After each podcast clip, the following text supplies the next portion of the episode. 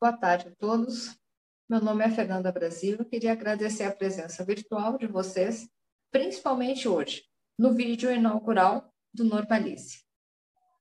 É um grande prazer, uma grande honra para mim fazer parte desse grupo de entusiastas do setor da construção civil que vem aqui discutir sobre normas técnicas. E hoje eu, nós estamos com a engenheira Priscila Freitas. Boa tarde, Priscila, tudo bem? Olá, Fernanda, boa tarde. Para mim é um grande prazer estar aqui com vocês para a gente discutir esse tema tão maravilhoso que são as normas, normas técnicas, né? Então vamos lá.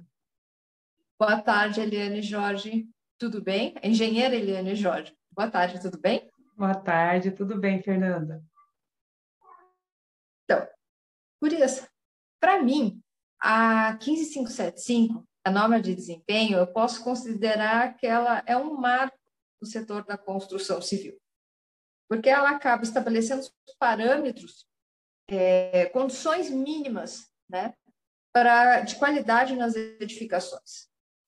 No entanto, o que eu acabo percebendo é que tanto construtoras e também instituições bancárias que muitas vezes financiam essas construções têm uma dificuldade de saber, de aferir se realmente o que foi colocado em projeto, que foi dito que está seguindo a 15575, se efetivamente eles estão seguindo, né?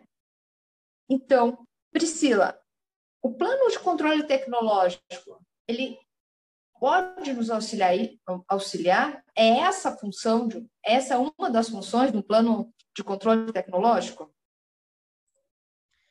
Bem, Fernanda, vamos é, fazer só uma, uma contextualização aqui. É, de fato, existe uma, uma dificuldade não só da, das instituições financeiras, dos agentes financiadores, como também da, da, própria gestão da obra, de controlar os seus processos, tá? É, a ideia do PCT, o Plano de Controle Tecnológico de Materiais e Serviços, surgiu em 2018, né, com a, o advento da introdução dos conceitos né, da, da, da ISO 9001-2015 no PBPQH, é, com isso, essa questão de você concentrar num documento todo o controle tecnológico de materiais e serviços que, você, que é executado na sua obra, torna mais fácil e mais visual de você controlar tudo aquilo que de fato é, é necessário e aplicável para aquela para aquele empreendimento.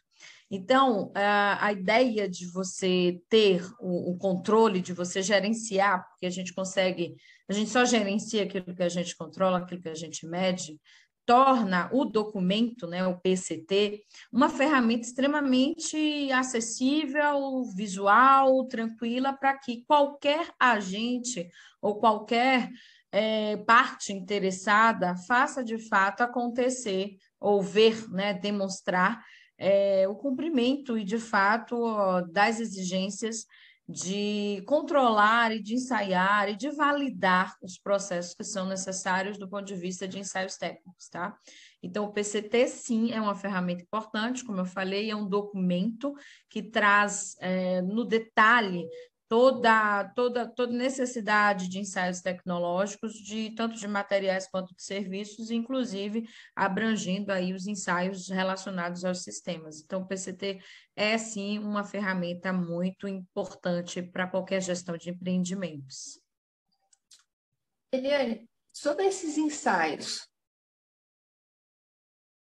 você poderia falar um pouco mais, porque existe uma série de dúvidas dos construtores, que ensaios eles têm que fazer, é, como, até na, como você lê um resultado. Porque às vezes você pode, ok, a obrigatoriedade de fazer isso, pega o resultado, engaveta, e isso daí mudou, né? Agora, com o novo regimento SIAC, não é verdade? É, na verdade, assim, o novo regimento ele está trazendo à tona algumas dificuldades que o setor tinha.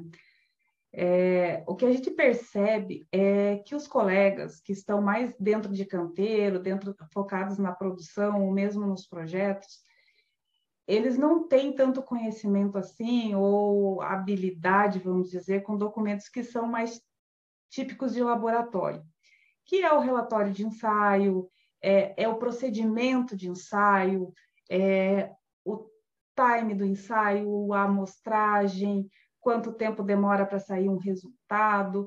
Então, é, antes o que era comum, né? Já é uma coisa de prática de, de, já de muito tempo. É o ensaio em concreto. Então, assim, esse a grande maioria já faz, mas é, você percebe, por exemplo, quando você vai questionar um, uma construtora, fala assim, olha, por que, que você está pedindo todas essas idades né, de ruptura dos corpos de prova? Ah, então, é normativo, não é? Aí você fala assim, é, tem as idades normativas, mas seu projetista pode colocar outras, ou o próprio é, a própria obra, a produção da obra. Por quê? Via de regra, né, as resistências características de projeto são os 28 dias, e as outras idades, né, 63, 91, geralmente são contraprovas, quando você não atinge resultado aos 28 dias, e antes dos 28 dias, são para dar continuidade nos processos da obra. Então, quando que você faz desforma, quando você é, começa a tirar as escoras, então, essas idades servem para esse tipo de situação. E muitas vezes as pessoas, o, o pessoal do canteiro, da produção, não, não se atém a isso. E aí ele acaba ou contratando ensaio de mais ou contratando ensaio de menos. E aí tem uma série de outros ensaios que vai depender do processo, é, né, do que você quer controlar.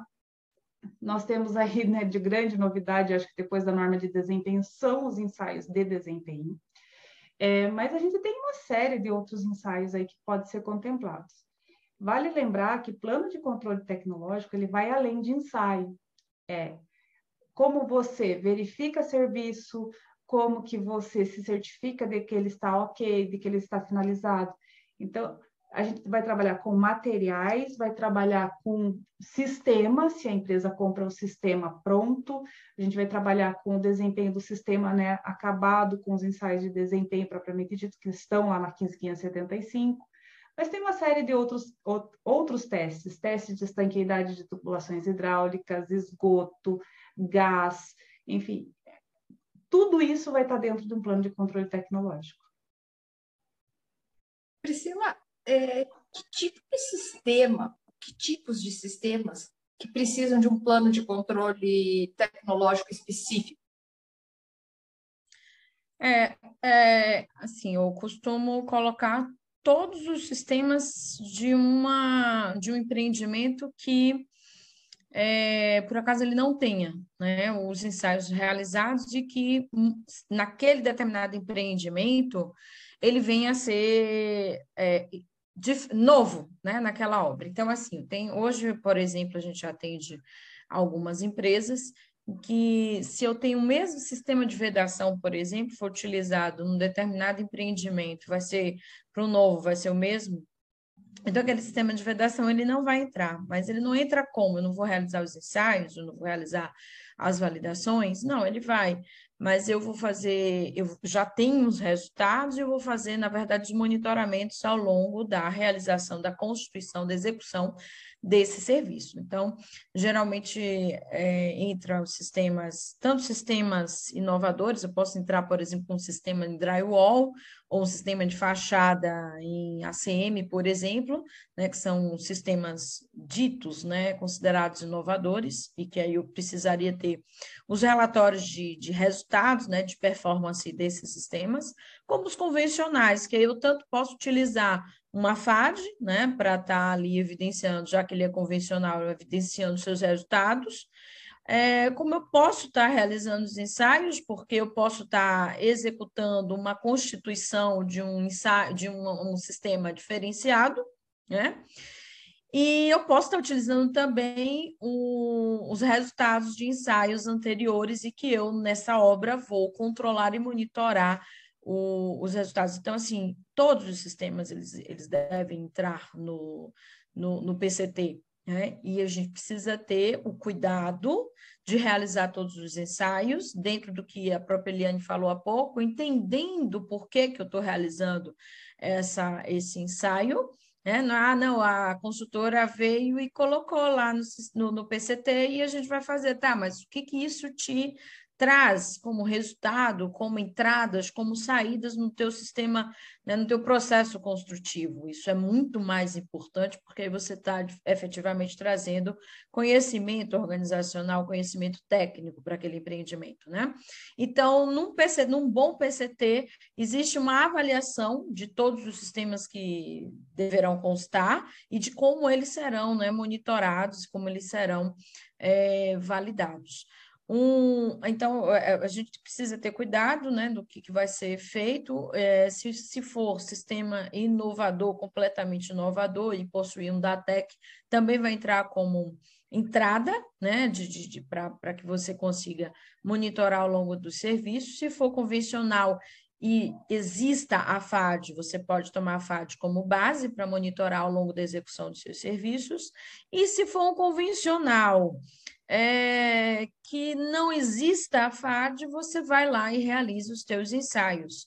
Tá? E geralmente a gente coloca todos os sistemas, contempla todos os sistemas. Então, sistema de vedação, sistema de cobertura, sistema de pisos, sistema de fachada, né? Aí entra como vedação interna, vedação externa, sistemas elétricos, a, a, a, Elane, a Eliane falou aí também da, da validação dos sistemas hidrossanitários, do próprio elétrico. Então, é importante que se descrevam todos os sistemas, né, e como incremento, como esses sistemas serão validados aí ao longo da execução desse empreendimento.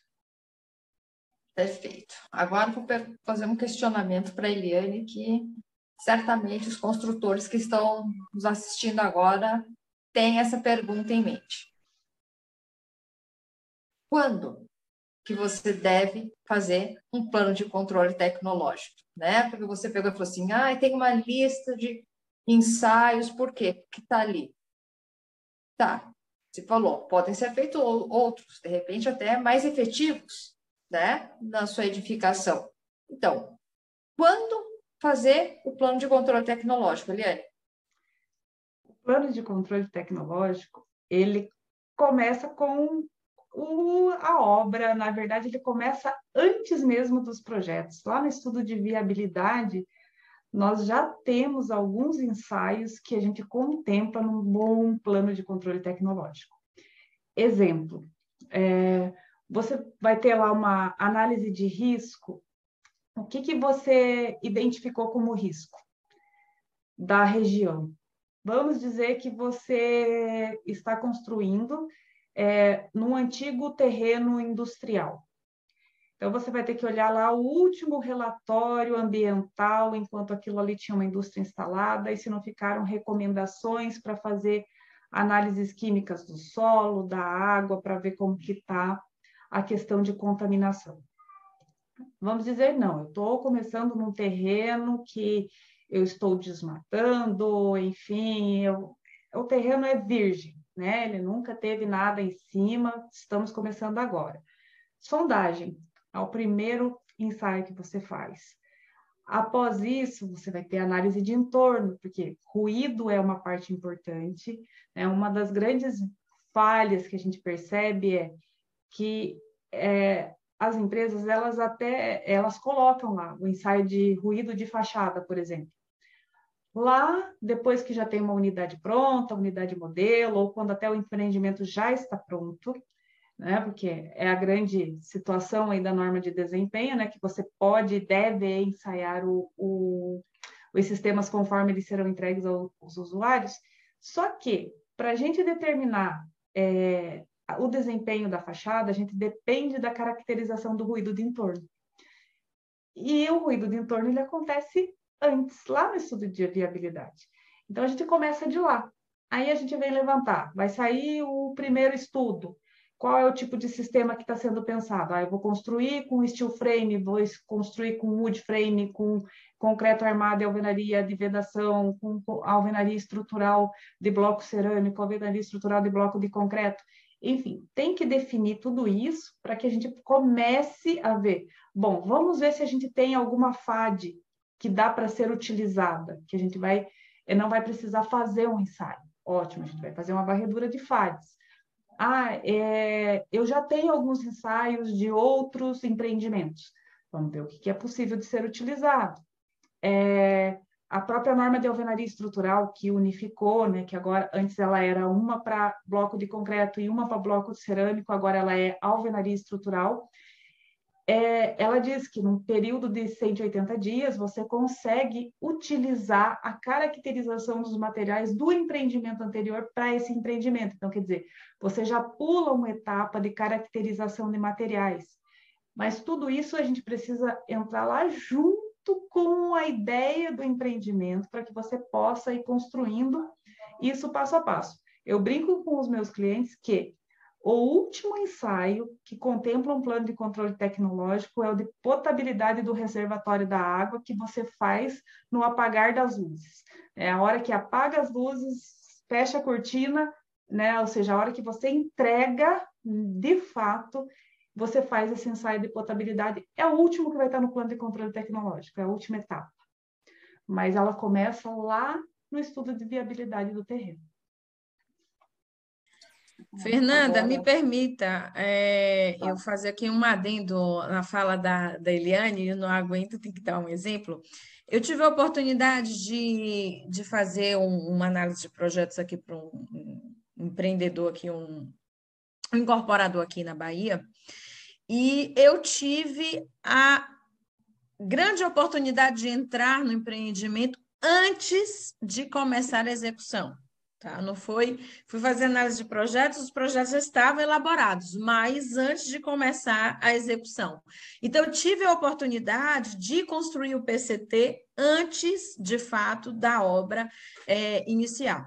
E aí, Eliane falou muito bem, ó, tem a sondagem, né? E essa, esse empreendimento, no local, é, existia um, um rio é, contaminado e lençol né, freático no, no local do terreno. E qual que era a preocupação? A fundação era profunda, né? E aí, quando eu bati o olho na sondagem, que eu vi água, eu disse, ó, oh, gente, vamos fazer aqui uma análise de reação álcali agregado para é, os agregados que utilizaremos é, nesse concreto, né, da fundação, já que tem é, a possibilidade aí de ter uma reatividade. Resultado, é, inicialmente, né, ah, é, Outra coisa que eu questionei também foi a questão do, do, da possibilidade de enchentes, né? Então, ainda pegando o gancho aí que a Helene falou, tem, na época, né, tinha, quando chovia muito aqui, o rio virava mar, porque era um rio que passava entre duas pistas e o mar logo na frente, então chovia e não tinha condição daquela drenagem é, ser o suficiente, e o empreendimento era logo no início, né, logo na, na beira, assim, muito próximo desse, dessa, dessa, desse rio de drenagem. Então, coincidentemente, começou uma obra de macrodrenagem, resolveu, o lençol, inclusive, também deu uma, uma rebaixada, e a gente fez o teste, esse ensaio de, de reação álcali agregada. Eu consegui convencer né, um empreendedor, e aí, não, não vamos, tá na pandemia, tem aquela dificuldade tal, fez. Né? Anteriormente, ele solicitou os registros da, da concreteira. Né? Não, a concreteira tem, daí. Aí é o que a gente estava falando anteriormente. Como eu vou avaliar esse relatório desses resultados, desses ensaios que a concreteira está me fornecendo?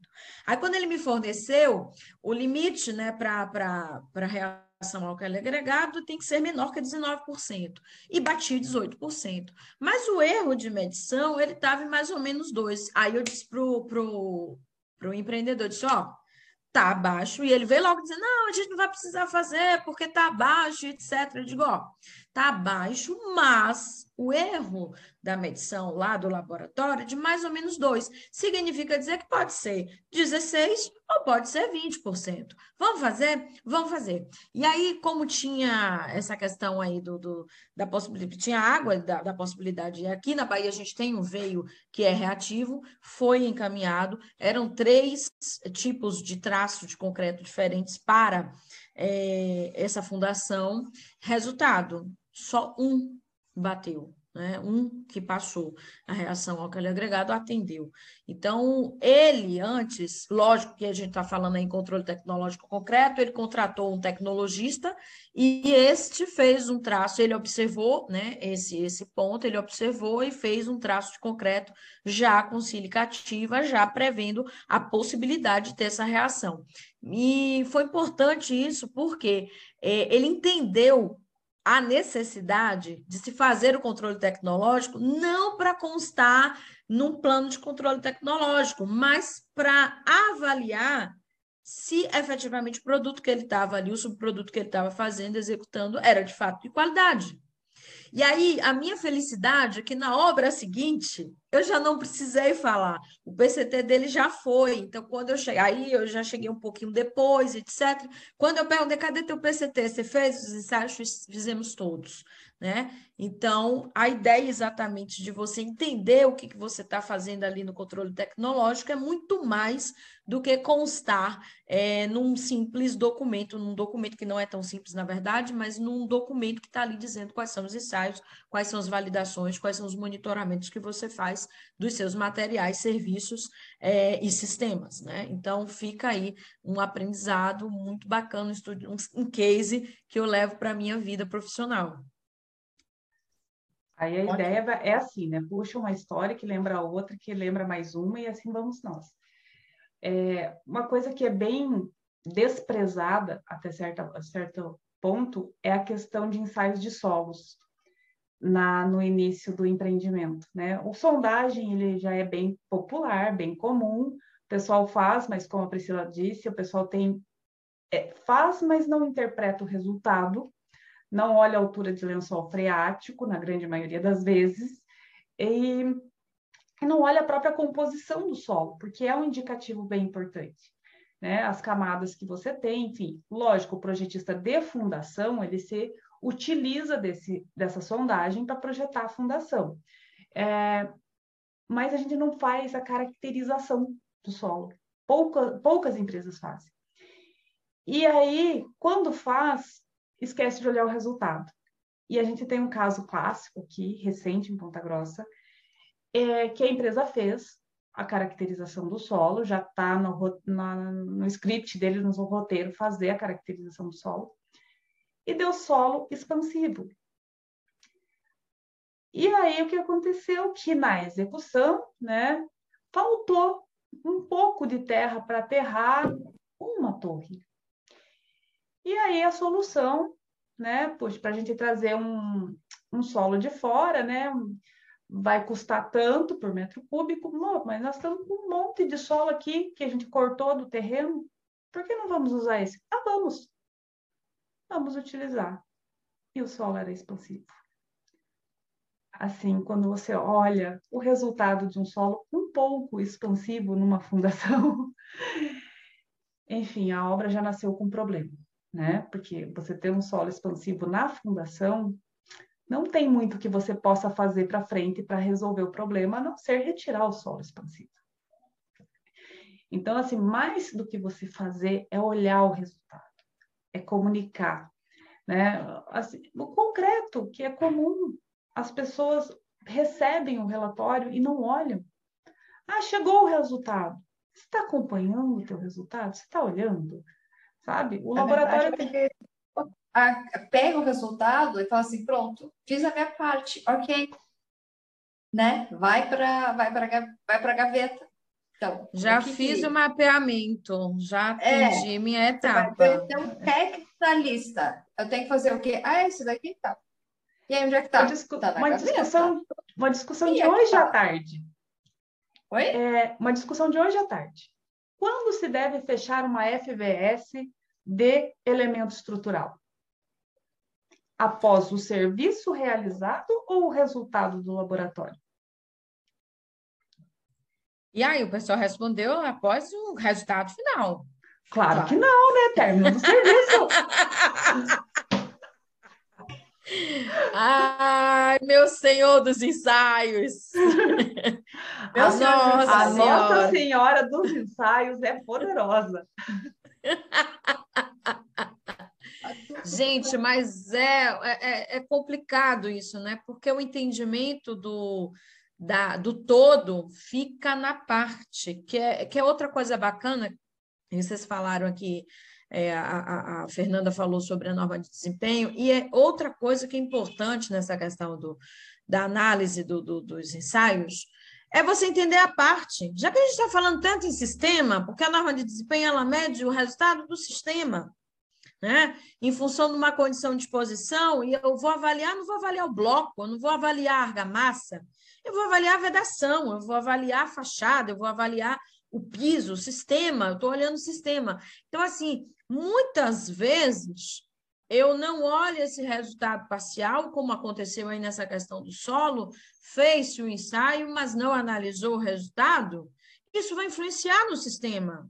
É um outro detalhe, é um outro viés, é uma outra vertente que a norma de desempenho foi fantástica. Foi muito feliz em trazer esse conceito de sistema, porque a gente já fazia ensaio de concreto, ruim ou bom, pouco ou muito, mas fazia alguma coisa de argamassa, alguma coisa de componentes, mas a análise do conjunto isso vem forte com a norma de desempenho. E quando, quando o, o, documento PCT entra aí como exigência lá do, do SIAC, isso vem à tona como uma forma de avaliar o todo. Né? Então, assim, eu não vou analisar apenas o resultado da, da análise de contaminação do solo, não, mas é o que este resultado vai trazer para aquele sistema, né? seja ele da fundação ou da infraestrutura.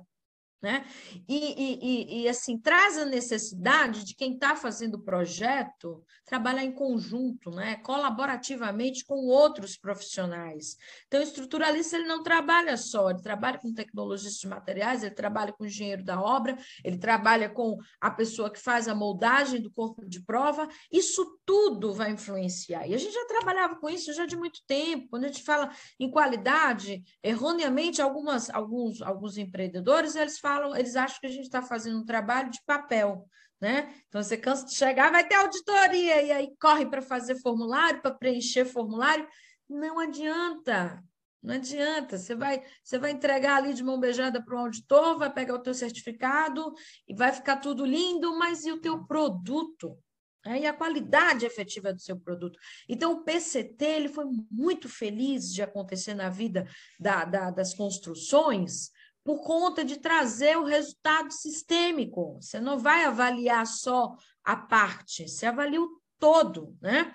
É, e aí a Eliane falou aqui do, do, do exemplo do solo, eu, eu, perguntei, a última vez que eu fui na obra aqui, tem uns 15 dias, eu perguntei para o engenheiro, ó, oh, como é que está o teu Deus solo tem lençol freático. Aí ele disse: não, mas aí quando a gente fez a fundação e tal, já, já expandiu um pouco mais, aí a gente já, aquela, aquele lençol estava confinado. E aí a minha preocupação que veio na minha cabeça, eu digo, gente, peraí, mas o lençol ele tem memória, a água tem memória, né? Ele, ele fica ali. Aí vai ter uma hora que a gente está vendo aí a quantidade de, de, índice pluviométrico no Brasil está muito acima do normal. Aí eu fiquei me perguntando, tá, baixou, que aí ele já teve lá, ele tem como fazer as medições dele, o acompanhamento dele, e aí baixou, certo, ok, mas qual que é o tipo de solo? Ele é argiloso, ele é arenoso, tem de fato. Se eu tiver um índice pluviométrico acima, essa água ela vai é, é, percolar, essa água ela vai permear, ela vai, de fato, infiltrar? Ou será que ela volta, esse lençol freático volta? Eu tenho, eu tenho um piso de concreto lá embaixo. Será que foi calculado se, por algum acaso, tiver essa reação aí por impulso? Né? Então, tudo isso faz parte da análise de riscos. E essa análise de riscos contempla os ensaios necessários para a gente subsidiar os projetos. Né? Então, é fantástico a gente ter agora essa ferramenta poderosa nas mãos da gente. Né? E essa avaliação ela só começa lá, quando eu pensei, a Eliane foi muito feliz nesse comentário, eu pensei na viabilidade do empreendimento, eu já tenho que pensar em tudo aquilo que eu preciso controlar, porque eu preciso diminuir ou é, mitigar os riscos existentes. Né? É, o tempo de é. recorrência foi outra coisa que eu me lembrei aqui, né? A gente só pensa em tempo de recorrência quando a gente fala de obras de é, grande porte, né? Pontes, viadutos, aí todo mundo lembra do tempo de recorrência. Mas quando a gente vai falar de empreendimento, o que é tempo de recorrência mesmo, então? Nos últimos 100 anos, qual foi a maior cota de água que apareceu na região? Né? Aí, o, o que, é que acontece? O consultor chega para vocês assim, ó, eu tive lá no Garden, no empreendimento de um Garden, e deu, sei lá, uma lâmina d'água. Não estava previsto. E o terreno está lá, com, com a, a, peso drenante, etc. O que aconteceu? Pega lá a tua sondagem, avalia qual é o tipo do seu, do seu solo e você avaliou que num determinado tempo de recorrência eu posso, pode acontecer um pluviométrico muito maior do que os últimos tempos? Será que foi pensado isso? Você chegou a fazer um, um ensaio de infiltração nesse solo? e está lá o problema criado. Então, assim, a gente fica imaginando. Eu lembro que aconteceu, eu estou falando isso porque aconteceu em 2020, aqui em abril. Muita gente me ligou e disse: lá, e aí, está tendo problema, o que, que a gente faz? É um problema de assistência técnica, já tem um ano que foi entregue, e que problema é esse? Aí eu fui avaliar, não, será que foi o sistema de, de, de drenagem pluvial? O que, que será que foi? Simples, simples. É, é, você coloca no seu projeto que você tem lá 95% de área de permeabilidade, quando na verdade você não avaliou se o seu solo efetivamente tem aquele índice de infiltração, porque não é só você dizer que o, o, o, o, a área é uma área verde, tá? Mas dependendo da quantidade de chuva, ele consegue infiltrar no tempo necessário? Então, tudo isso é avaliação, tudo isso está dentro, deve né, estar contemplado no PCT. Agora, uma, uma pergunta. Eliane, a importância de você avaliar o material em si. Nossa, total. Porque vamos começar assim. Como a Priscila falou, a norma de desempenho vai pegar lá o, o sistema acabado vamos dizer que você fez o teste de estanqueidade na parede cega e ela ficou acima é, do nível permitido, né? da porcentagem permitida lá de, de manchas de umidade no corpo de prova. E aí? Onde está o problema? Onde eu tenho que corrigir? A culpa é realmente da tinta, da camada impermeabilizante, é, faz choque térmico e aparecem fissuras no corpo de prova. De quem é a culpa? Então, se você não tem a caracterização dos materiais, você não tem subsídio para fazer uma análise técnica do resultado de desempenho. Vamos falar de um que ninguém quase dá bola para ele, e eu falo porque é muito do meu dia a dia, é, absorção de água em bloco. Quem está preocupado com a absorção de água no, no bloco? No máximo, resistência se eu estou falando de alvenaria estrutural. Porque se eu estiver falando de alvenaria de vedação, alvenaria de vedação precisa de resistência de bloco? Para quê? É alvenaria de vedação. Ah, e a gente vai ter que voltar um pouquinho nos conceitos e lembrar que, no mínimo, ela tem que ser autoportante. Ela não pode tombar, quebrar, se alguém der lá um chute nela ou bater com alguma, algum equipamento, com algum carro, a uma certa energia. Então, a resistência do bloco tem importância, sim, mesmo na alvenaria de vedação ela também suporta parte da deformação lenta da estrutura. Então, assim, eu tive um professor na mestrado que ele dizia assim: a longo prazo, todas as alvenarias são estruturais. Por quê? A estrutura ela tem uma deformação instantânea e ela tem uma deformação residual e lenta, ou seja, a deformação da estrutura ela continua ao longo da vida dela. Ao, ao longo dos anos, a alvenaria, que no primeiro momento ela era só de vedação, ela também começa a suportar um pouquinho dessa carga da deformação lenta da estrutura. E a absorção é aquela coisa, assim, para quem usa o gesso direto no bloco, que né, a gente tem aí muito sistema que trabalha desta forma, ela interfere totalmente no resultado final. Mas as pessoas não se dão conta disso. E é aí a gente pode estender isso para todos os materiais. Então, assim, você não caracterizar uma areia do concreto, da própria argamassa, o que, que ela tem lá no meio? Será que é, é né, ela tem algum problema? Olha, eu recebi recentemente essa também. Acho que vale aqui a, a colocação. Quatro casas prontas, pintadas, prestes a serem entregues. Começou a pipocar, né? Relatos do construtor. Começou a pipocar a pintura. Mas já me falaram que não é a tinta. O que pode ser? Ah, quando eu abro as bolhas, as pipoquinhas, eu vejo lá uns, umas pintinhas brancas e pretas no meio da argamassa. Eu só pensei um pouco assim, é, se usou cal hidratada, sim. Quer dizer, eu acho que era. Você tem uma foto ainda do saco de cal que se usou? Ah, tenho, sobrou meio saco. Então me manda foto. Tava lá. Cal hidratada. Ótimo. É, você percebeu, assim, que a, que a cal ela estava meio granulosa, que ela tinha alguns grãos maiores? É, tem. Assim, olha, o indicativo claro é que a cal não estava 100% hidratada e que ela está continuando a hidratação na parede. Há solução para isso. Então, tirar tudo e fazer de novo ou esperar hidratar. E arrumar tudo depois. Fácil. Não, daí você, Pois é, daí você vê como é, a, a, como é que funciona, a, como é tão primária a questão da, da percepção é, daquilo que você testa, né? Então, você, se você viu que, que, que, que não está na qualidade, que não está no resultado final, que não está hidratado, você vai aplicar assim? Então, você está trabalhando com, com vamos fazer, vamos executar sem ter a preocupação de fato com a qualidade.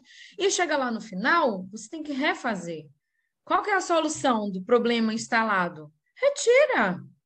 Retira e faz novamente. E o tempo perdido, né? E a gente fala na questão da, da, da produtividade, estava até falando agora de tarde sobre produtividade na construção civil. Uma, uma das indústrias mais improdutivas. Por que será?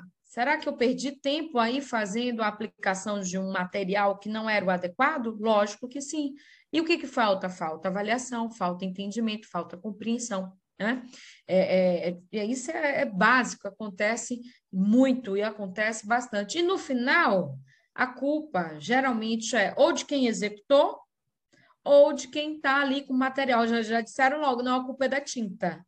Né, sem fazer uma investigação prévia. Então, é muito importante, de fato, fazer e aplicar o PCT, entendendo o que está ali por trás é, desse documento. Né? As avaliações que são realizadas é, ao longo da realização do serviço. De novo, o plano de controle tecnológico ele avalia serviço, né? ele não avalia só o material. Então, você vai fazer o serviço sem avaliar o material? Complicado, né? Agora eu tenho uma pergunta aqui é, como vocês falaram, a importância de avaliar o material, não é verdade? Por exemplo, na hidráulica, para tubos de conexões, eu tenho que pedir algumas informações para a fábrica, não é verdade? Eu tenho que solicitar. Eu construo também, né? E a última vez que eu fui fazer, eu pedi essas informações para a fábrica. Eu estou esperando até hoje. Tá? E é uma marca ah, top. E eu comecei a perceber que muitos fabricantes eles não está, pelo menos na época, eles não eles não davam bola. Essa é uma marca realmente muito boa. Uma dessas eles pensaram, que que essa guria está me perguntando? Ela não confia na minha, na minha, na minha qualidade. Isso é uma coisa que a gente tem que cuidar dos materiais que você está utilizando, da forma que você utiliza. Você já comprar um material de boa qualidade já nos ajuda muito. Então, uma coisa que eu sempre tive um enorme cuidado. Mas a impressão que eu tive quando eu pedi essas informações e eu não tive, que eles acharam, poxa, como vocês acham que tal marca não tem controle? É. Tá bom, acabei, comprei todo o resto dessa marca, mas eu fiquei, pô, mas eu preciso. Aí eu cheguei para o pessoal, olha, uma das minhas tarefas era pedir essas informações para o fabricante.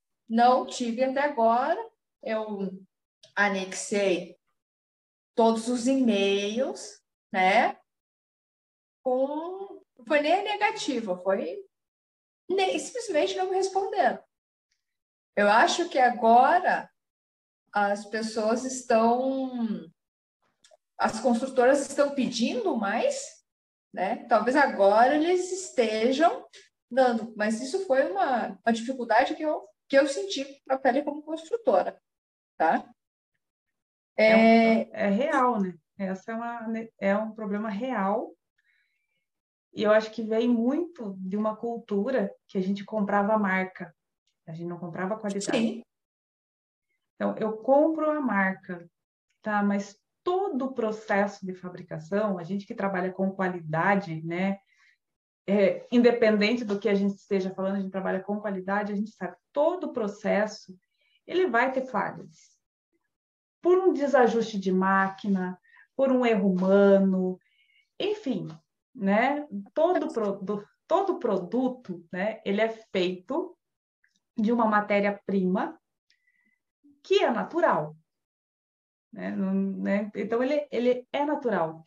E aí eu uso uma frase do, do meu marido aqui, que é de mineração, que ele fala assim, a natureza não tem compromisso com ninguém. Ela não tem que seguir norma técnica.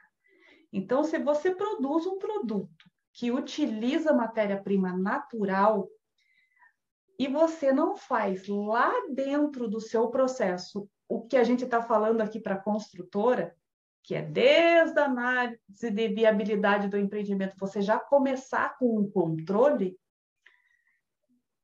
o seu produto pode ter falhas. Então, assim, não é porque a marca é a top de linha do mercado, é a maior, que ela não vai ter nenhum problema de produção. É, pode ser que você seja o premiado de você comprar o lote que teve problemas. E aí? Não, eu entendo. Exato. É, é, possível ter esses problemas. Uma, de repente, essa marca que eu, que eu adquiri os tubos, provavelmente, se tivesse algum problema, eles iam pegar, se responsabilizar, ok. Mas a, a o risco, a né? Falta de resposta, sim, foi grande. É, o, o foi aquele, aquilo que a gente fala, foi ignorada com sucesso, né?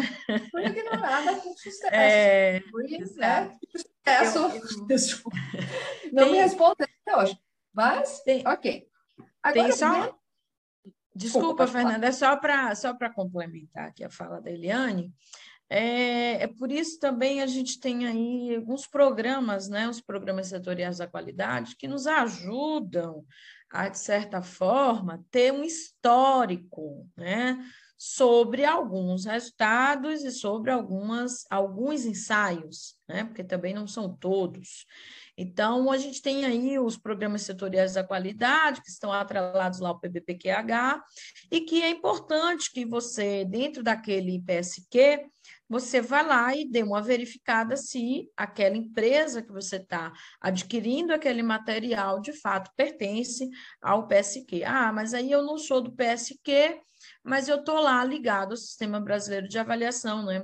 É, e, e Conformidade, né? o SBAC. Então, eu tenho lá uma, uma certificação do Inmetro, tá? Já está valendo. Ou a própria certificação do produto, né? E que eu imagino que esse, esse, esse fornecedor seu, ele provavelmente ele deve ter até uma certificação de produto. E aí, o que, que acontece? Existe um risco né? que é aquela coisa, existe a probabilidade de acontecer de ter o problema, está lá o que a Eliane acabou de falar. Você foi contemplado naquele lote. Por quê? Porque no processo de fabricação houve um problema no controle lá no processo de fabricação, fugiu do controle, fugiu e passou. E aí foi é, é, é, aquele, aquele material, aquele lote foi expedido. Então, a gente precisa, na verdade, trabalhar com os riscos. Os, o risco né, de acontecer um problema, defeito daquele produto é pequeno, já que a, a, a, o fornecedor de material ele tem toda essa preocupação de certificar, de analisar, de ter um laboratório de controle no, no teu processo de fabricação, tem tudo isso, mas pode acontecer. O que não pode acontecer é o que aconteceu com você, de ser ignorada com sucesso. Né? E o que, que geralmente acontece nesses casos?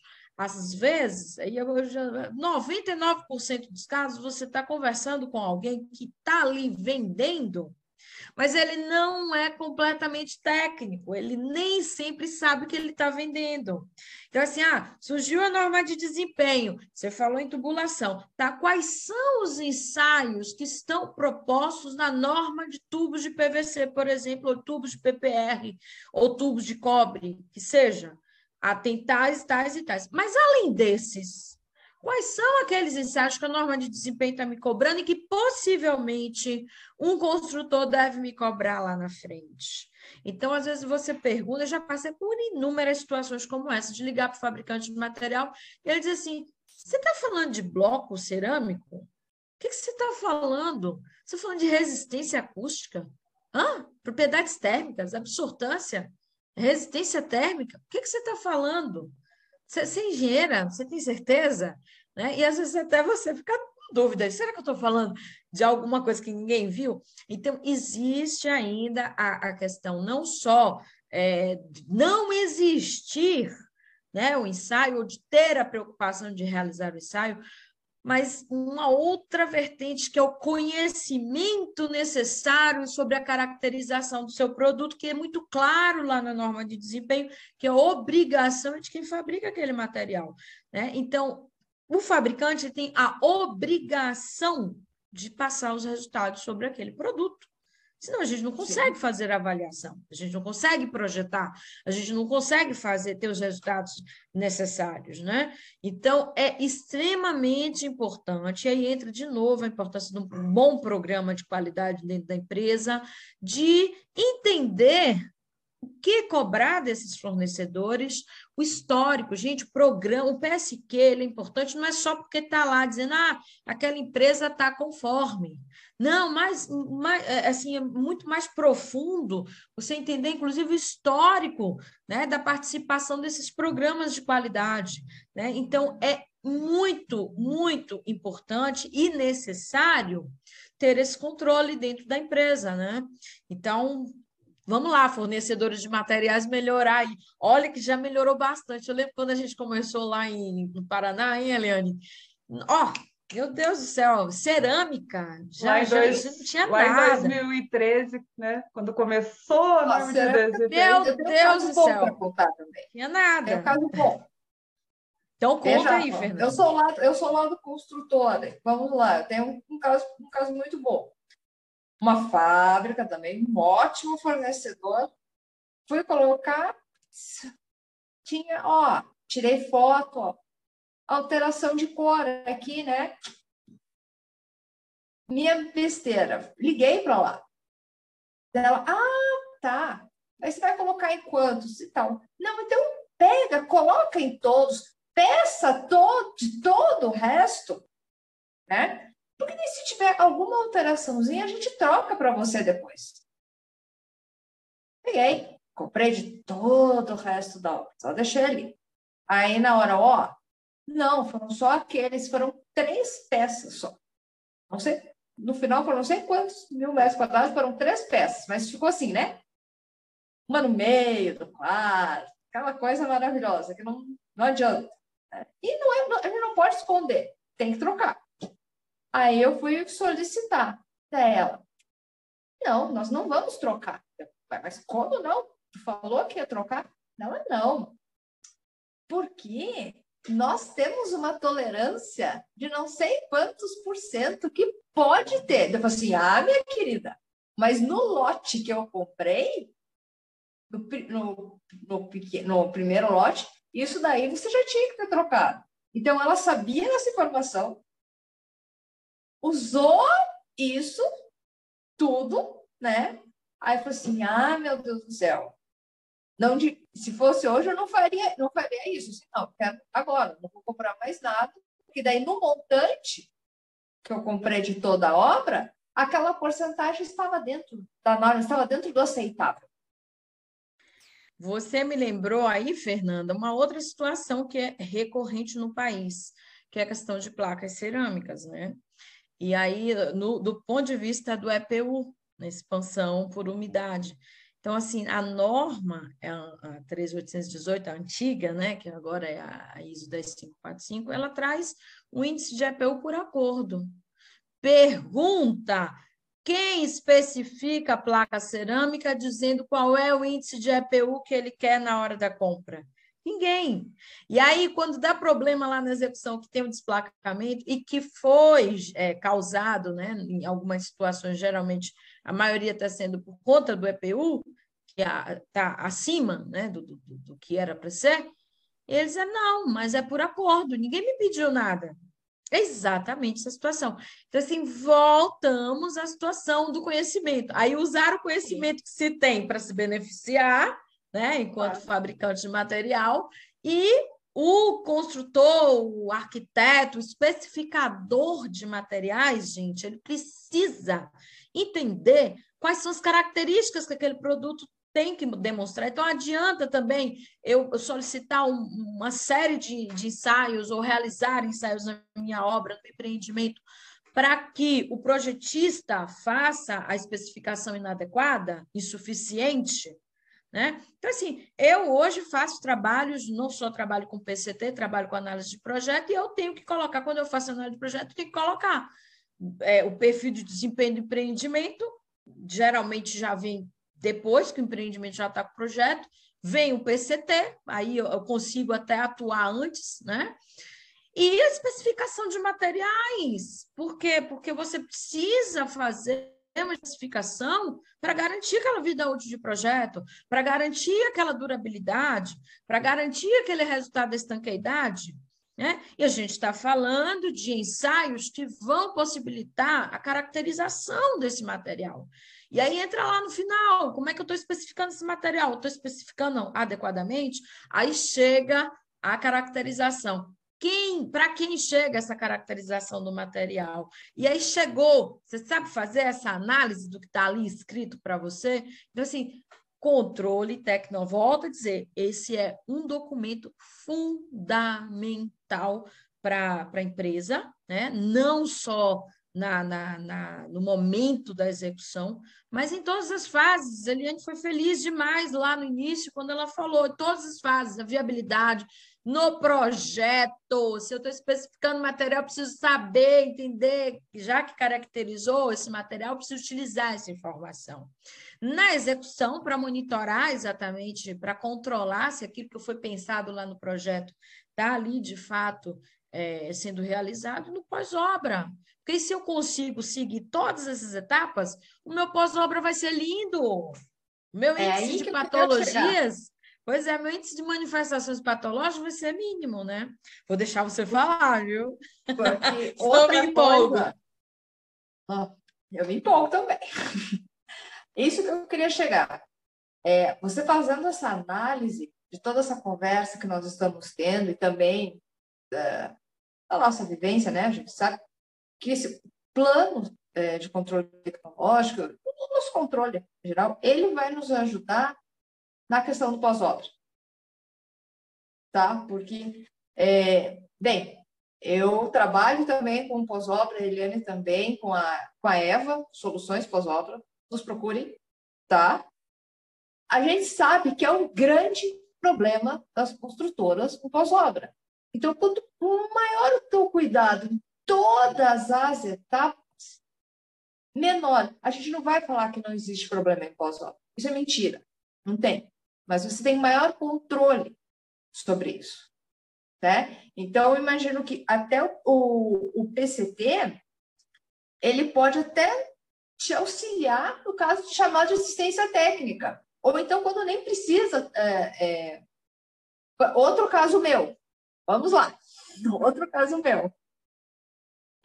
Estava com uma questão sobre problema em textura. Norma de textura é nova, né? É bem recente. Acho que foi no ah, final de fala, 2020. Você fala do método de aderência, é isso? Isso. Porque, é. né? Então, o que, o que aconteceu? Eu tive problemas, eu falei assim, ok, eu tenho todos os registros, eu tenho controle, tal, tal, tal. Aí você chama um, chama outro. Não. Daí começa aquele jogo de empurra, empurra. Por quê? Porque eles acham que a gente não tem controle de nada, né? Eu falei assim, não, não. Assim, ah, não, teu problema foi aqui, foi embaixo. Foi o, re... foi o reboco, não é nem o embolso, né? É o reboco. Foi o pessoal da tua obra que fez errado. Assim, não, não. Eu compro pronta, eu tenho os resultados aqui. As, hã? Tenho. Porque o que, que acontece para o construtor? Porque quando você não tem controle, você acaba assumindo um risco de ter maior problema, né? E quando tem um problema que às vezes não é nem causado por você, você acaba assumindo também. Não é verdade? Você vê que tudo vai lá para a questão do controle.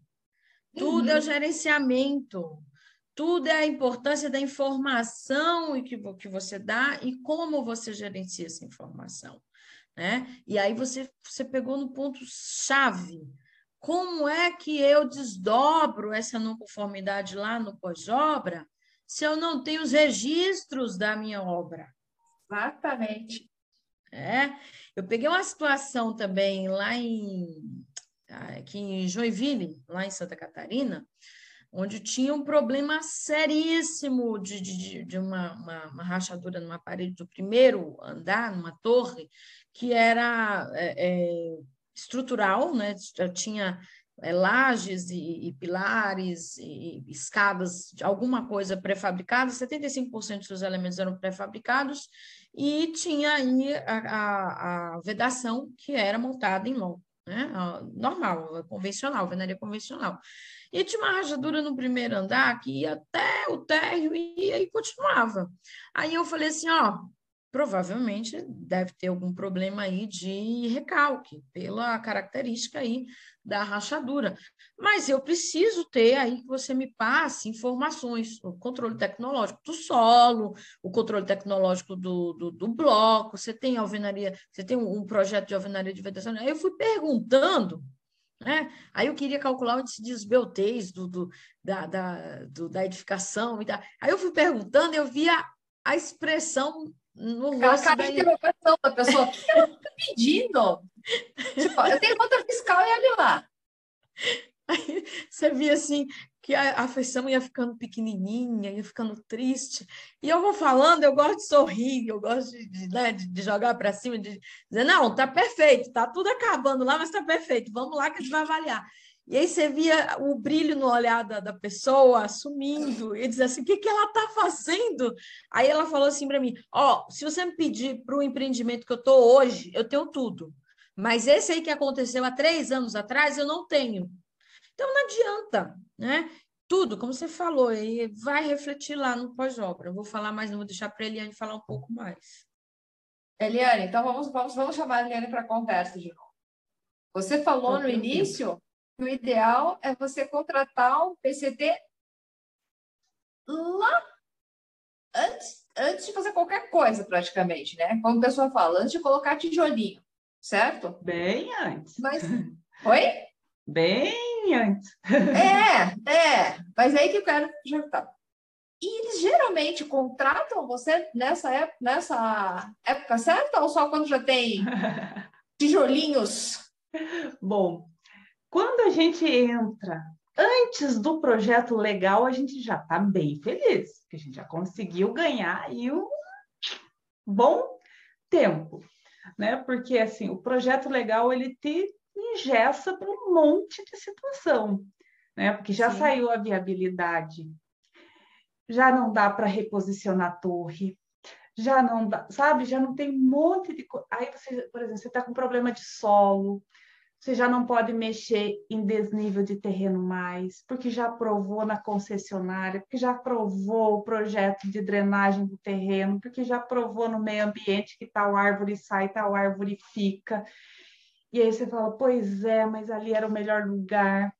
E aí você vai olhar a questão acústica, você fala assim, meu Deus, você virou todas as janelas para pior fonte de ruído. Ah, mas é que do ponto da vista. Eu... Hum, então... E a iluminação? E a iluminação. e aí você fala, ai meu Deus, e agora para onde vamos? Assim, lógico que a gente faz o melhor possível com o que a gente tem nas mãos, né? O alerta é assim, o bom é assim, quando você pega o primeiro da empresa na fase errada e você vai ali conversando e vai colocando as situações para o próximo, ele já antecipa um pouco. Porque outra coisa que a gente ouve muito na hora do PCT, quanto isso vai me custar de ensaio? Aí você fala assim, então, né? Vai te custar um bom dinheiro. Porque, primeira coisa, né? Eu tenho uma amiga que é orçamentista. E aí, um dia eu perguntei para ela, então, quanto povo coloca lá no orçamento para ensaios, controle tecnológico? Ela nada. Agora pergunta quanto eles põem no pós-obra. É menos alguma coisa também, porque não, não é, é, menos que zero. aí você fala assim, então, né, vai custar, tem um custo, só que por outro lado, você tem uma segurança. Então, assim, mesmo que você queira, você tem ali um impasse, por quê? Também não tem recursos alocados para fazer tudo isso. Então, você começa a administrar e ver. Aí, aí eu falo assim, aí começa o quebra-cabeça, né? Aí começa o que o pessoal fala assim: ah, engenheiro gosta de coisa quadrada, de não sei o que, não. A gente gosta de montar quebra-cabeça e bem difícil. É isso que a gente gosta de fazer. Aí você começa. Então, vamos tentar buscar um ensaio daqui, vamos tentar achar um, um fornecedor que tenha mais coisa ali, vamos tentar cortar os ensaios, mas conseguindo essa informação de outra, outra forma. Né? E aí vem um fator que é um papo para uma outra conversa, né? mas que dá para a gente deixar uma pitadinha aqui, que é rastreabilidade né? Porque assim, de nada me adianta ter um controle tecnológico maravilhoso se eu só fizer mapeamento de concreto. É, aí agora esses dias eu pedi para uma empresa mapear a argamassa pelo menos do embolso da fachada. Pelo menos. Né? Mas será que não dá para controlar tudo? Vamos controlar só da fachada? Então, Conseguiu? Então, como é que eu vou fazer isso se eu, as caixas chegam ali industrializadas, as caixas chegam, a gente deixa lá embaixo, mas daí o cara do elevador sobe, daí como é que eu vou fazer esse controle? Vou ter que colocar mais uma pessoa só para controlar a subida da argamassa? E, pois é, né? Mas se desplacar um pedacinho assim de 10 centímetros e cair na cabeça de uma pessoa, vai custar bem mais caro que de estagiário, né? Então, é isso que eu falei na questão do pós-obra. Geralmente essas empresas, mas elas já sabem, não, isso daqui vai para o pós-obra, vai para assistência técnica, né? Podiam ter feito uma realocação, né?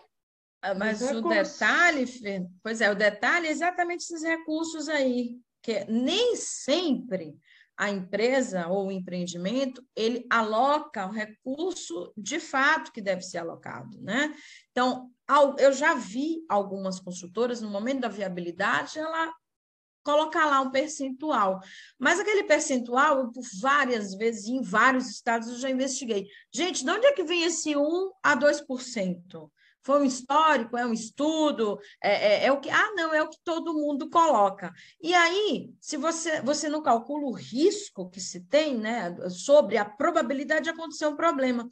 Então, é, esse risco calculado, né, de forma financeira e monetária, que foi o que a Eliane acabou de falar, se cair uma plaquinha de 10 por 10 na cabeça de alguém e isso trouxer prejuízos é, é, é à vida das pessoas, segurança às pessoas, Quanto que esse risco ele infla, né? Então, esse risco precisa ser calculado. E aí você gasta um pouquinho ali para fazer um controle tecnológico, mais um pouquinho ali para fazer uma boa é, é, inspeção, uma boa verificação, e não se preocupa com esse custo, né? Com esse recurso que você não orçou e que vai ter lá no final. E depois, ah, não sei para onde é que foi aí o, o resultado desse empreendimento, né? Eu já cheguei numa situação, para você ter ideia, de o pessoal deu cinco anos de assistência técnica, chegar no dia na, numa construtora e tá lá o bolo, e o pessoal batendo os parabéns, e eu sem saber de quem que era o aniversário, era o aniversário do empreendimento que eles estavam, né, é, é, é, de, é, colocando já para a rua. Vai que você já é adulto e os cinco anos acabou, então acabou a minha responsabilidade sobre esse, esse empreendimento, né? Por quê? É. Porque o risco aí veio, que tem... Aí veio o pesadelo depois, né, Priscila? Essa eu vou ter que... Essa pois é. que Aí ele vai, vai aí o advogado vai lá e fala para ele, não, não, meu filho, não é cinco anos, não. É estrutural? Ah, sinto te informar. Isso, olha, questão de garantia da assistência, isso daí eu acho que é, alguns Pois é, é só para dar o gostinho, o quanto o controle tecnológico e o conhecimento sobre esse controle tecnológico, né, o quanto isso é fundamental. E assim, tem empresa que até hoje não sabe o que é PCT. Ah, tá lá no anunciar que ah, não, faz aí uma planilha, coloca lá, tira alguma coisa da, das normas, copia de alguém, copia de alguém, pega lá na internet, faz, e aí acabou. Não, gente, são dados, nós estamos na era da informação. Usa essa informação para o bem do teu produto, né?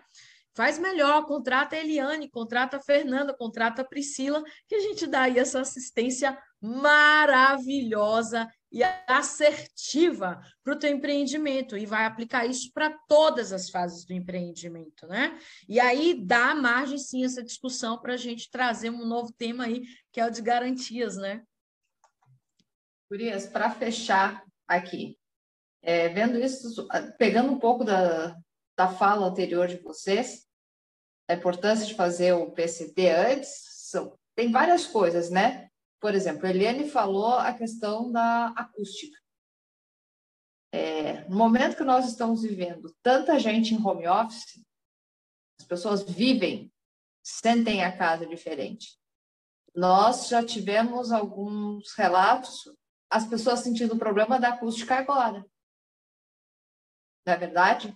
Então, isso daí também tem que ser levado, tem que ser muito levado em consideração. Outra coisa, você falou, do, da região, é, está na Bahia, né? Ali que você falou, questão da maresia. Né? Então, são todas essas peculiaridades que você não pode simplesmente pegar aquela lista engessada e assim, tá, põe isso para todos os empreendimentos lá, vai lá com a Priscila, pega essa, vai lá com a Eliane lá no Paraná e pega mesmo. Então, são muitas coisas que envolvem, né? E realmente, quanto antes você fizer um PCT, é o ideal. E ele sendo pensado, planejado para cada empreendimento seu. Ó, oh, vou aproveitar só o ensejo, e, você falou sobre a agressividade ambiental, sobre a questão da, da maresia. A gente tem aqui, no, aqui nos empreendimentos, todos não, mas nos empreendimentos estão muito próximos a, as áreas litorâneas aqui, né? A gente tem uma orla maravilhosa aqui em Salvador. Eu solicito né, um ensaio, pelo menos um ensaio de vela úmida. Eu ainda não tive é, a oportunidade de realizar, mas a gente solicita. Por quê? Porque vai subsidiar, por exemplo, a verificação, né, a validação daquilo que foi pensado para a durabilidade lá do concreto, da estrutura, e especificação de materiais metálicos, por exemplo. Então, eu vou especificar uma esquadria, uma, um guarda-corpo, eu quero ser assertivo, eu vou fazer essa avaliação, tá? Eu posso simplesmente colocar uma, uma proteção aí é, mais maior, posso colocar uma, uma, uma, com mais espessura, né, com mais micras, mas eu posso também colocar com menos, e isso pode comprometer o meu resultado, né? Então, assim, pegando ainda é, esse gancho, eu tenho que pensar exatamente naquela minha obra. Uma outra coisa, já que eu falei esse exemplo, é a questão do tempo, né? Que aí o PCT ele traz a questão do método, mas ele traz a frequência. Né? Com que frequência eu vou realizar esses ensaios? Né? Aí, se eu pego, por exemplo, o bloco cerâmico, é por lote lá, a cada 250 mil, eu vou fazer aquele determinado ensaio. E aí, nem sempre ele já está ali chorando, nem sempre o cara entende. Aí ele pega uma vez no empreendimento, sendo que ele usou dois, três, quatro, cinco lotes. E aí? Dez lotes. E aí? Né? Aquele, é, de fato, pegar um resultado traz o, o, o retorno que você quer. Né? Esse ensaio que eu falei, por exemplo, tem que realizar ele ao longo de um ano, pelo menos, para ter dados, para poder fazer essa análise o, o, o development, né? E aí, eu, eu, tô, eu entrei no prazo adequado, eu entrei com, com, com essa solicitação no início da obra para poder fazer essas verificações, tem prazo, ainda? Tem tempo para realizar, para ser assertivo, então o PCT tem que ser totalmente avaliado, ele é extremamente importante, não pode ser copiado, ele tem que ser entendido, ele tem que ser compreendido, e tem consultoras muito boas aí no mercado, tá aqui três maravilhosas, que sabem, que entendem né, do que a gente está falando. Eliane. É, eu acho. Teu assim, recado final sobre a importância meu... do PCT. Meu recado final consideração é. Assim, passar mais? Tem. Acho que assim, né? Avaliar resultado, olhar para o que eu já tenho de histórico, né? Já que assim, eu falo, eu falo assim, a gente adoraria viver no mundo ideal, né? Onde a gente fosse contratado antes da viabilidade, a hora da sondagem do terreno, sondagem no sentido econômico, né? Porque antes de se pensar em empreendimentos, existem as sondagens de terreno que são financeiras mesmo. Quais os terrenos que estão disponíveis, onde estão disponíveis, o que dá para construir, que geralmente é o pessoal lá da incorporação que faz, que é né, que, mais comercial mesmo. Então, assim, isso seria o mundo ideal, que a gente tivesse os, todos os recursos necessários para fazer todos os ensaios que nós julgarmos necessários para aquela obra. Mas tá, vamos voltar para o nosso pezinho na realidade, nós vamos trabalhar com recurso limitado, com informações limitadas, né? Porque o próprio fornecedor não tem, é, ah, na minha, na minha região não tem laboratório que realize todos esses ensaios, aí eu vou ter que ir para tal lugar, a fila é de tantos meses, porque a gente nem entrou nesse mérito ainda, né? A gente está só falando aqui de ensaios e realização de ensaios. Quais são os meus fornecedores da região de ensaio? Com qual é? Porque aí você vai descobrindo outras coisas que você ainda não tem, né? Que é qual é a precisão do ensaio, do método, ele está dentro do normativo, que resposta ele me dá, enfim. O, a conversa é vasta mas assim, começa listando os teus fornecedores, entendendo se eles estão participando de programa setorial da qualidade, se ele tem um sistema de qualidade interno que seja, mas que tenha algum controle, que ele possa te oferecer algum resultado. Visite a fábrica do seu fornecedor, faça uma visita técnica, vá conhecer como ele trata o produto. Então, assim, quando a Priscila falou do bloco 250 mil peças, gente, isso é só para fábrica muito industrializada, muito boa, muito bem ajustada. Fora isso, é ensaio por fornada, gente, porque cada fornada sai de um tipo. Ai, qual, quantas peças saem numa fornada? Então, depende do tamanho do forno, é a capacidade produtiva da empresa. Então, assim, vá conhecer seu fornecedor, faça visita. Então, né, todas essas são outras formas da gente começar a fazer uma avaliação. Né? Visite o terreno, entreviste os vizinhos, pergunte tudo o que acontece na região. São bons indicativos de, de análise de risco, eles vão te contar. Eu tinha um professor que falava, Pergunte para a senhorinha, para o senhorzinho do bairro, eles não vão esconder nada, eles têm bons históricos para falar. Então, assim, a gente tem outras alternativas para fazer. Vamos começar. Eu falo assim, para quem não tem informação nenhuma, qualquer informação é válida. Né? Então, priorizar as informações mais necessárias, aí a gente vai ter que aplicar um, um GUT, não vai ter jeito, né? Porque vai chegar aquele momento que a gente vai ter uma linha de corte, ou porque a gente tem limitação de fornecedor, ou porque o recurso está né, no limite. Então, assim, aplica um GUT, vai para o essencial, para o próximo empreendimento você já vai saber que vai ter que alocar mais recursos para esse tipo de coisa. Então, já va faz um escalona, faz um passo a passo, mas faz, começa. Né? É importante começar. A hora que você começar e começar a ver resultado desse trabalho, tem certeza que não vai ser mais é, o vilão da história, o custo dos ensaios, ou, ou alocar mais um estagiário para ficar fazendo rastreabilidade em obra, porque você vai ter retorno. Né? E existe um retorno aí que é muito intangível, que tem a ver com a imagem da empresa, né? Que isso é incalculável. Então, ah, meus concorrentes não fazem. Olha que boa oportunidade de marketing eu faço. Exatamente. Né? Então, assim. Ó. Vai, Eliane.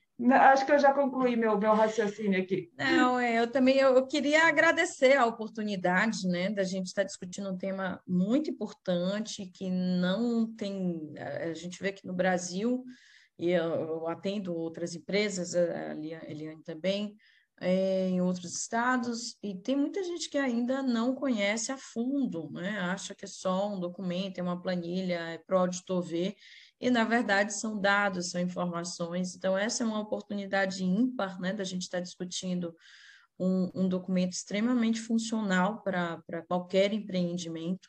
Né? Queria agradecer aí a, ao Normalize a oportunidade de estar discutindo esse tema né, e trazer aí alguns outros é, que são também complementares a esse, né? Então fica aí o meu muito obrigada. Eu agradeço, Priscila, agradeço a Eliane. É, como eu falei, esse é o nosso vídeo inaugural do Normalize.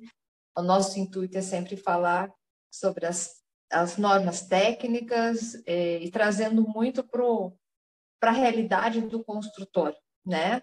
Não pegar só as normas, deixar bonitinha lá, impressas. Ó.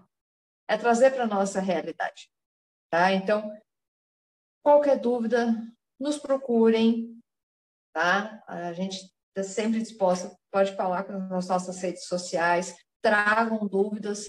A gente quer, nos próximos encontros, trazer é, questionamentos de construtores também, porque eu acho que vai ser muito mais enriquecedor dessa forma. Tá bom? Pessoal, muito obrigado a todos. Boa noite e até Boa o próximo noite. Normalismo. Boa até noite, mais. gente. Até mais.